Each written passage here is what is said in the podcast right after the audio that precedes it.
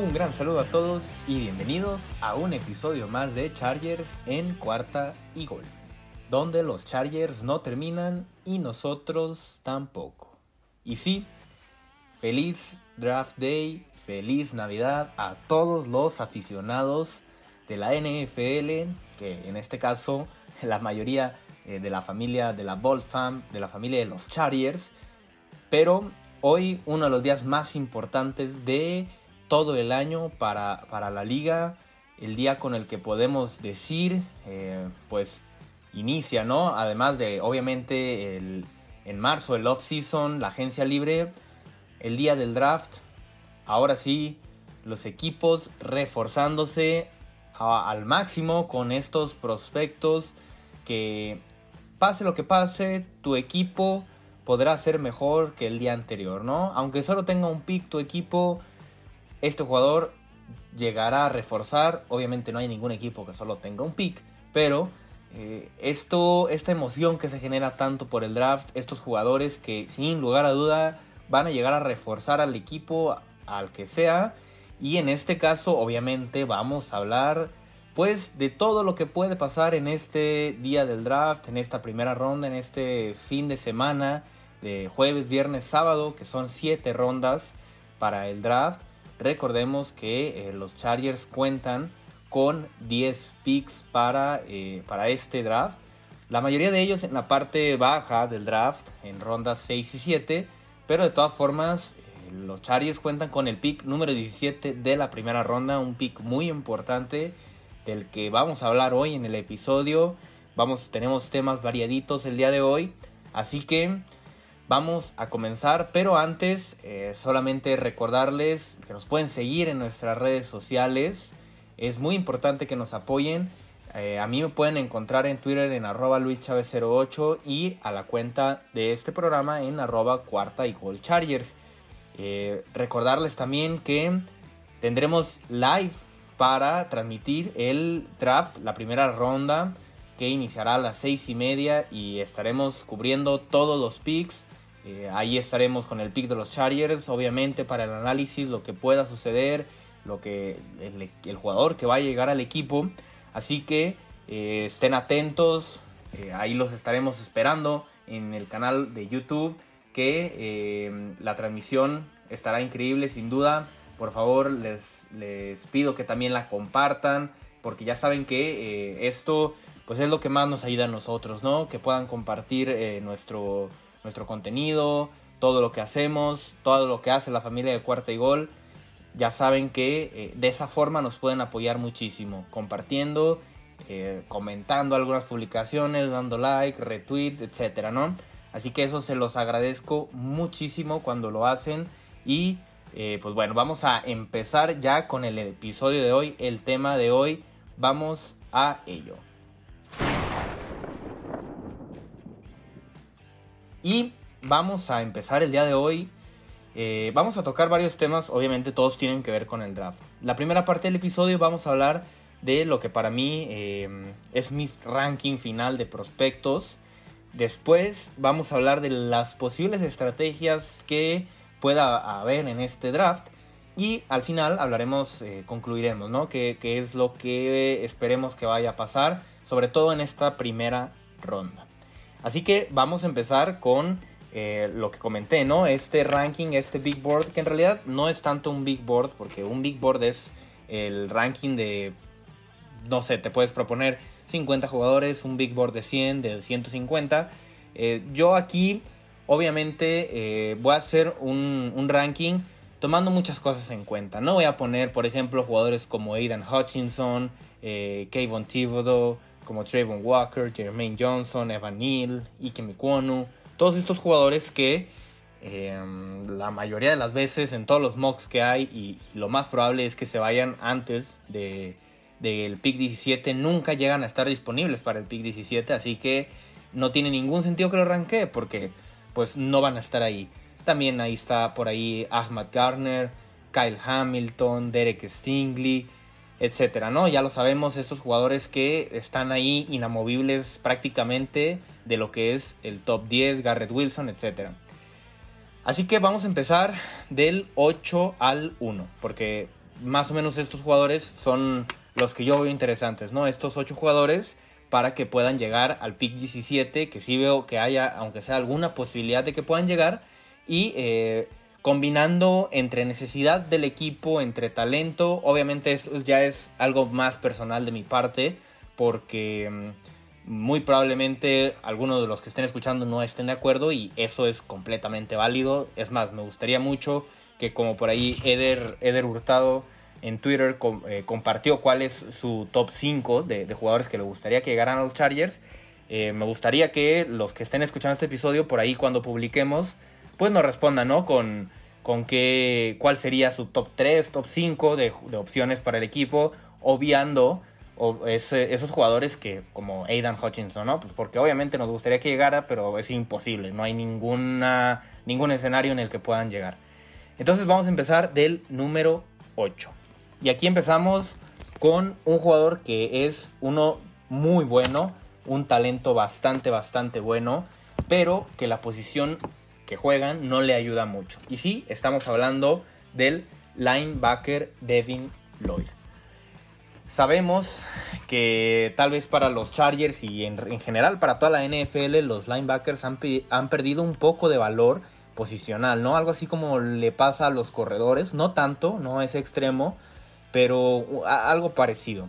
Devin Lloyd, este linebacker eh, de, la Universidad de Utah, como ya lo, ya lo comentamos en el episodio de los, eh, de los prospectos defensivos, un jugador que jugó de safety, que es muy rápido, muy ágil, que puede hacer tacleadas en campo abierto, que incluso puede apoyar en los blitz.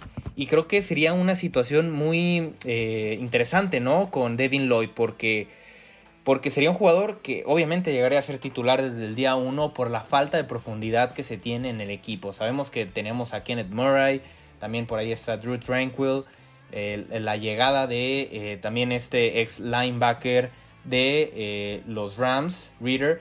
Así que eh, creo que Devin Lloyd llegaría desde el inicio a, ser obviamente un jugador que pudiera aportar, pero que como ya lo dije, no creo que Brandon Staley vaya a invertir un pick sobre todo con, pues, con algunas de sus declaraciones y, lo que nos ha demostrado, ¿no? Desde ese no renovación a Kaiser White, pero pues a fin de cuentas un jugador que eh, podría ayudar muchísimo. Para mí esta sería la, octava mejor opción, ¿no? Que llegara al equipo.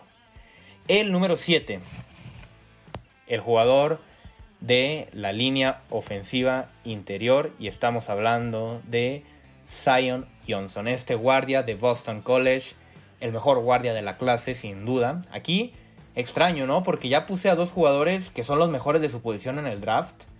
Con tanto Devin Lloyd como Zion Johnson son los mejores de su posición en el draft. Así que pudiera ser una buena opción para los Chargers. Zion Johnson, un jugador que está listo para jugar y que desde el día 1 sería titular.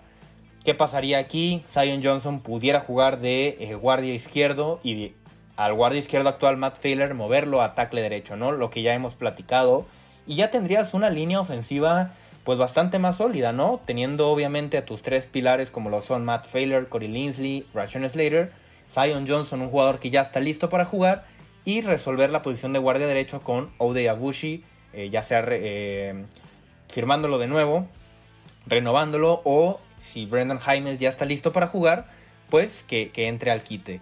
Zion Johnson pudiera ser esta opción eh, que vamos a comentar un poco más adelante también, eh, sobre todo en una de las estrategias que pueden pasar en el draft, pero un jugador que pudiera llegar a aportar desde el día 1 y sería sin lugar a dudas un titular indiscutible. Vamos ahora con la posición número 6 y otro, otro jugador que es el número 1 en su posición y estamos hablando de Jordan Davis. Este jugador impresionante, liniero defensivo de eh, la Universidad de Georgia. Un jugador muy, muy, muy impresionante, muy explosivo, atlético para el peso que tiene de 150 y tantos kilos, 154 si mal no recuerdo, pero que en estos momentos ya no es la prioridad en cuanto a necesidad para los Chargers. Recordemos que el equipo trajo a Austin Johnson a Sebastian Joseph Day. Y con esto, pues sí se tapa un poco el agujero que se tenía, sobre todo para defender el, ataque terrestre del equipo rival, ¿no? que Jordan Davis pudiera ayudar perfectamente en, en, esta situación, pero que ya no es eh, la máxima prioridad que tienen los Chargers y que si bien es un jugador muy muy bueno, no creo que sería el diferenciador entre que, lo, que por ejemplo el equipo pueda o no llegar a postemporada o pueda no o pueda o no avanzar ¿no? en esta postemporada si se llega. Jordan Davis sería eh, un jugador que pudiera hacer al equipo mucho más completo, pero que no sería como este diferenciador del resto del, del roster, ¿no? Un jugador que también algo que preocupa es que no tiene tantos snaps es un jugador de uno o dos downs cada, eh, cada tres jugadas. Así que por esta parte pudiera ser una de sus red flags. Pero eh, aún así Jordan Davis, un jugador que eh, si llega terminaría de cerrar esta línea defensiva, esta renovación de la línea defensiva. Y que sin duda, estando ellos tres, tanto Jordan Davis como Sebastian Joseph Day, Austin Johnson, teniendo en los extremos a Khalil Mack y a Joey Bosa creo que nadie pasaría por ahí. Así que también emociona y sería muy bueno. Tres jugadores que llevamos, 8 David Lloyd, 7 Zion Johnson y 6 Jordan Davis, jugadores top 1 en su posición. Esto, viéndolo de alguna u otra forma, es bastante, bastante bueno para los Chargers. Y ahora vamos a entrar al top 5. Que aquí ya las cosas empezaron a poner bastante difíciles. Y aquí también empieza eh, a, a, entrar algo de mi capricho, ¿no? Porque el número 5 tenemos a Chris Olave. Un receptor, un receptor de la Universidad de Ohio State, que en el mock draft que hicimos ayer en eh, cuarta y gol fue el que tomé para el equipo de los Chargers, porque ya no estaban eh, jugadores que también yo tengo más arriba en este ranking que estoy, eh, que estoy compartiendo con ustedes. Así que por eso llega a la conclusión de Chris Olave uno de los mejores, si no es que el mejor corredor de rutas de toda, la, de toda esta clase, de toda esta generación de receptores, que tuvo 13 touchdowns en la temporada 2021, incluso con Garrett Wilson ahí. Eh, un muy buen jugador en rutas largas, mucha velocidad, mucha explosividad, manos seguras, pero eh, que no es tampoco un jugador, a ver, que te pueda dar eh, ese, ese salto 100%. Es un jugador que ya está listo para jugar y que sería una amenaza profunda perfecta para explotar el, brazo de Justin Herbert, pero que no vemos que pueda llegar a ser un receptor élite en la NFL. No sé si me explico por dónde va la situación. Creo que es un jugador que puede llegar a cumplir muy muy bien, pero que no sería ese Keenan Allen, es llamar Chase, por ejemplo, en los, en, en los Bengals, Tyreek Hill, algún jugador élite en su posición, ¿no? Así que Chris Olave me gustaría porque sería apostarle todo por el todo al contrato de novato que todavía tiene Justin Herbert. Así que sería una muy buena idea para mí. No me molestaría que llegara Chris Olave. No es el mejor receptor de la clase, como en, los tres casos anteriores, con los tres jugadores que habíamos platicado ya. Chris Olave no es el mejor receptor de la clase. Así que por ahí sería, sería ver qué tal pudiera llegar al equipo, pero que eh, a mí me gustaría. Vamos ahora con el número 4. Y aquí un número 4 ah, muy muy inseguro, pero que a fin de cuentas es necesario, porque literal, como comenté, este ranking que yo tengo no, solo, no es solo por mi gusto de los jugadores, sino es también por las necesidades del equipo. Y en el número 4 tenemos al tackle Trevor Penning, este tackle de la Universidad de Northern Iowa, que no sé, no me termina de convencer. A mucha gente he visto que no termina de convencer. Sería la respuesta fácil para los Chargers. Si es que llega a estar ahí Trevor Penning, eh, un jugador que su técnica no es la mejor, que tendría que llegar a pulirla. Eh, y que, bueno, a fin de cuentas, pues para eso son los entrenamientos, ¿no? Para eso entrenan los jugadores, para mejorar. Porque también no podemos esperar que todos los jugadores que lleguen sean Russian Slaters o Justin Herberts ya nos malacostumbraron con esos dos últimos, esas dos últimas primeras rondas. Porque Justin Herbert parecía que ya tenía 5 años jugando en la NFL y Rashawn Slater pues terminó siendo uno de los 3, 4 mejores tackles izquierdos de toda la liga para ser un novato. Así que eh, tal vez también está nuestra óptica un poco afectada por eso. Queremos que lleguen un jugadores como ellos dos cuando es imposible. La verdad lo vemos eh, muy muy difícil. Y, y Trevor Penning pues sería un jugador que pudiera ser un proyecto a futuro. Sabemos que los Chargers no tienen muy buena fama de desarrollar eh, tackles. Ahí está Trey Pipkins todavía, Storm Norton. Así que sería como mm, tratar de no fallarle al pick, pero también nada emocionante. O sea, sería como decir, bueno, ya tenemos a nuestro tackle derecho, eh, vamos a seguir con lo que tengamos que seguir y, gracias. Un jugador muy bueno en, la defensa de juego aéreo, eh, pero que en juego terrestre todavía le falta poquito, así que sería un buen pick, ya lo comenté que a fin de cuentas a mí no me emociona tanto, pero por la necesidad que tiene el equipo, pues cabe perfectamente como el pick 17 para los Chargers. En el número 3 tenemos ahí una combinación de dos jugadores que ya estoy pensando en meter al tercero y es más que nada por la posición. Y en el número 3 tengo a cornerbacks. Hablamos de Trent McDuffie y de Derek Stingley. Eh, a ver, Derek Stingley, uno de los jugadores con mayor, eh, mayor talento de toda la clase, que ha sido afectado por las lesiones, es la única forma en que veo que pueda bajar al pick 17. Lo veo imposible también, no, o sea, una de 100, pero puede pasar.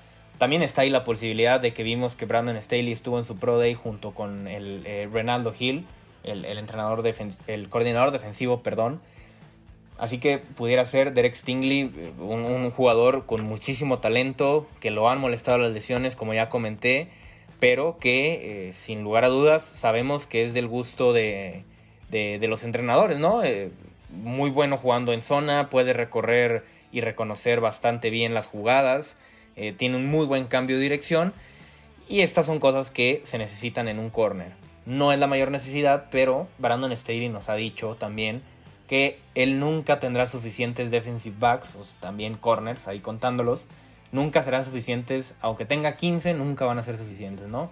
Obviamente estoy un poco de sarcasmo, pero eh, Derek Stingley, si llega, creo que sería increíble. Tengo aquí el otro corner, que es eh, eh, Trent McDuffie.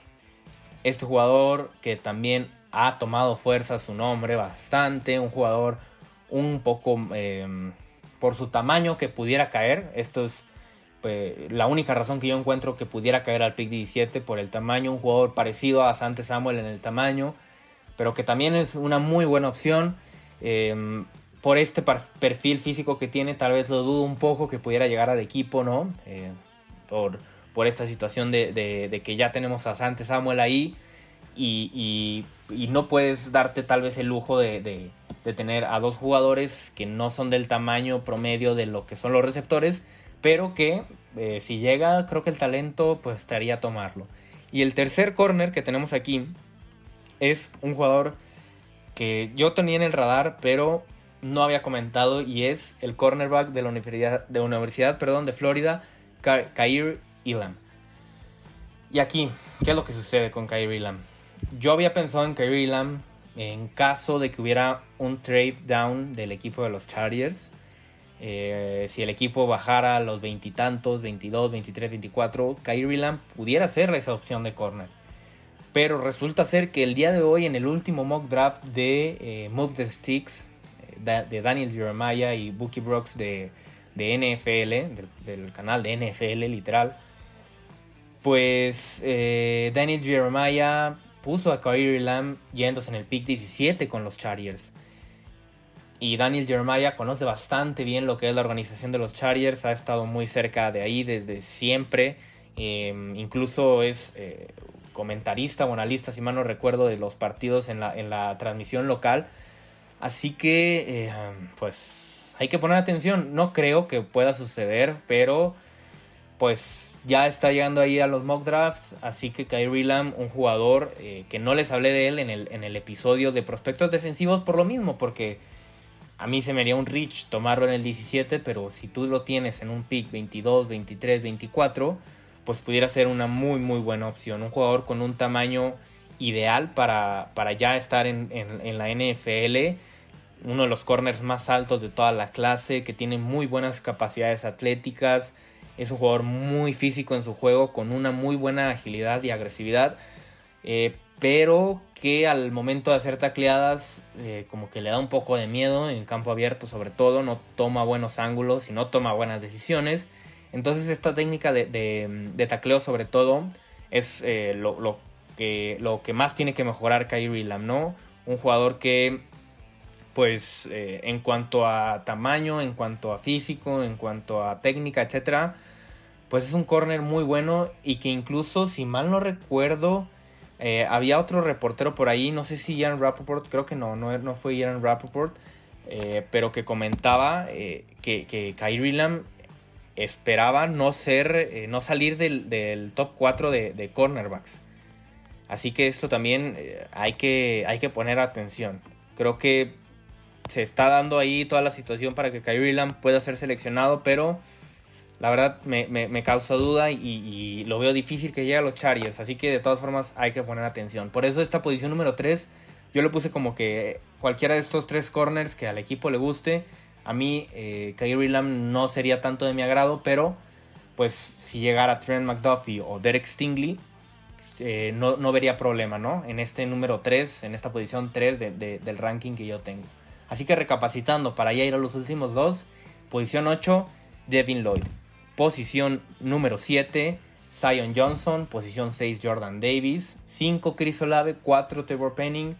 Y 3, los corners, Trent McDuffie y Derek Stingley. Ahora vamos a la posición número 2, que creo que ustedes ya van a saber quién es. Y estoy hablando de Jamison Williams. Un jugador increíble, receptor de Alabama, muy explosivo, el que para mí era el mejor receptor de toda la clase, eh, pero con la lesión que tuvo fue que empezó a bajar. Si Jamison Williams no hubiera tenido esa lesión, estaríamos hablando de que serían un pick top 8, top 7. Si tú te lo encuentras en el pick 17, no importa que te tengas que esperar tres meses o dos meses para que puedas empezar a jugar. Tampoco vas a decir como que, ah, ya tenemos a Jalen Guyton, no vamos a tomar a Jameson Williams. No, claro que no, tú tomas al jugador y, lo aceptas y, te quedas con él y, explotas todo, eh, todas sus cualidades que él tiene. Un jugador que tuvo 15 touchdowns la temporada pasada y 20 yardas por recepción en promedio. Imagínense ustedes un dios de la explosividad, un dios de las yardas después de la recepción. No estamos diciendo que es llamar Chase ni Justin Jefferson, pero un jugador que yo creo que puede ser la última gema del infinito en el guante de Justin Herbert, en ese brazo increíble. No sé, me gustaría bastante. Tal vez estoy un poco cegado por por querer tantas armas ahí con Herbert, pero sería eh, ya tener a, a, Keenan Allen en rutas cortas, en nivel corto, en nivel bajo, tener a, Mike Williams en, el nivel medio de, las recepciones y Jameson Williams en, en, el nivel profundo, ¿no? Así que sería muy, muy bueno Jameson Williams. Y por último, el número uno, que también yo creo que todos saben ya quién es, que cada vez veo menos probable que llegue al pick 17. Hace un mes y medio que empecé a, ver todos los prospectos, un mes, este jugador de repente te caía al pick 17. En algunos mocks podía ser, era una probabilidad. Y estamos hablando de Charles Cross. Pero lo veo bastante difícil. Tackle de la Universidad de, Mississippi State. Que ya, ya lo he visto incluso irse en el top 5 en algunos mocks. Así que Charles Cross Obviamente si llega no sería ninguna sorpresa. Sería un no-brainer así estilo eh, Slater, Derwin James en su momento. Eh, yo, incluso mm, la situación sería parecida ¿no? a lo que pasó con, con Rashon Slater la temporada pasada. Lo veo más difícil, el Big 17 está complicado, pero uno nunca sabe.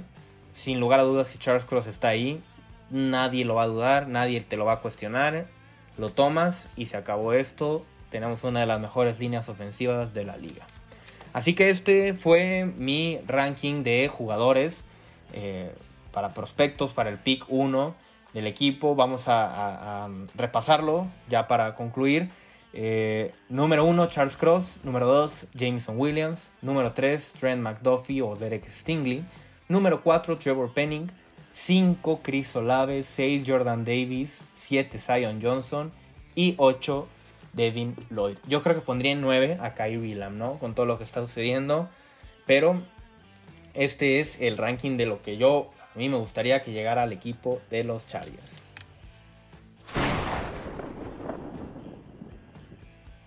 Y vamos ahora a hablar de algunas estrategias que pudieran pasar, en, e, sobre todo en esta primera ronda, ¿no? Que es eh, como que lo más interesante. Sabemos que hay mucho talento en ronda 2, 3, 4. Vamos a, ahora a enfocarnos un poco a esta primera ronda. Pero rápidamente hablar de ellas. La primera sería hay, a ver, hay tres posibilidades, obviamente, ¿no? No, no hay de otra. La primera es quedarte en tu pick, en el pick 17. La segunda es bajar en el draft eh, a los 20, 25, etc. O la tercera es subir a tal vez el pick 10, 12, si por ahí está el jugador que el equipo quiere, ¿no?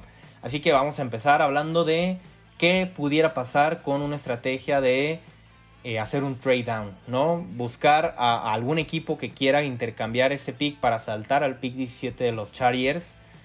Pudiera ser por ahí Green Bay, pudiera ser los Steelers, si por ahí sigue Malik Willis, pudiera ser alguna opción, ¿no? Algo que nunca ha hecho Tom Telesco desde que llegó al equipo de los Chargers, ya siendo casi su décima temporada, si mal no recuerdo, llegó en 2013 Tom Telesco, entonces sí, este sería su, su, décimo proceso, si lo vemos de esta forma. Em, pero nunca lo ha hecho Tom Telesco. Pero imagínense, tal vez poder bajar al pick 20, 22 y por ahí que todavía esté Zion Johnson, no le haría el feo a esa estrategia, la verdad.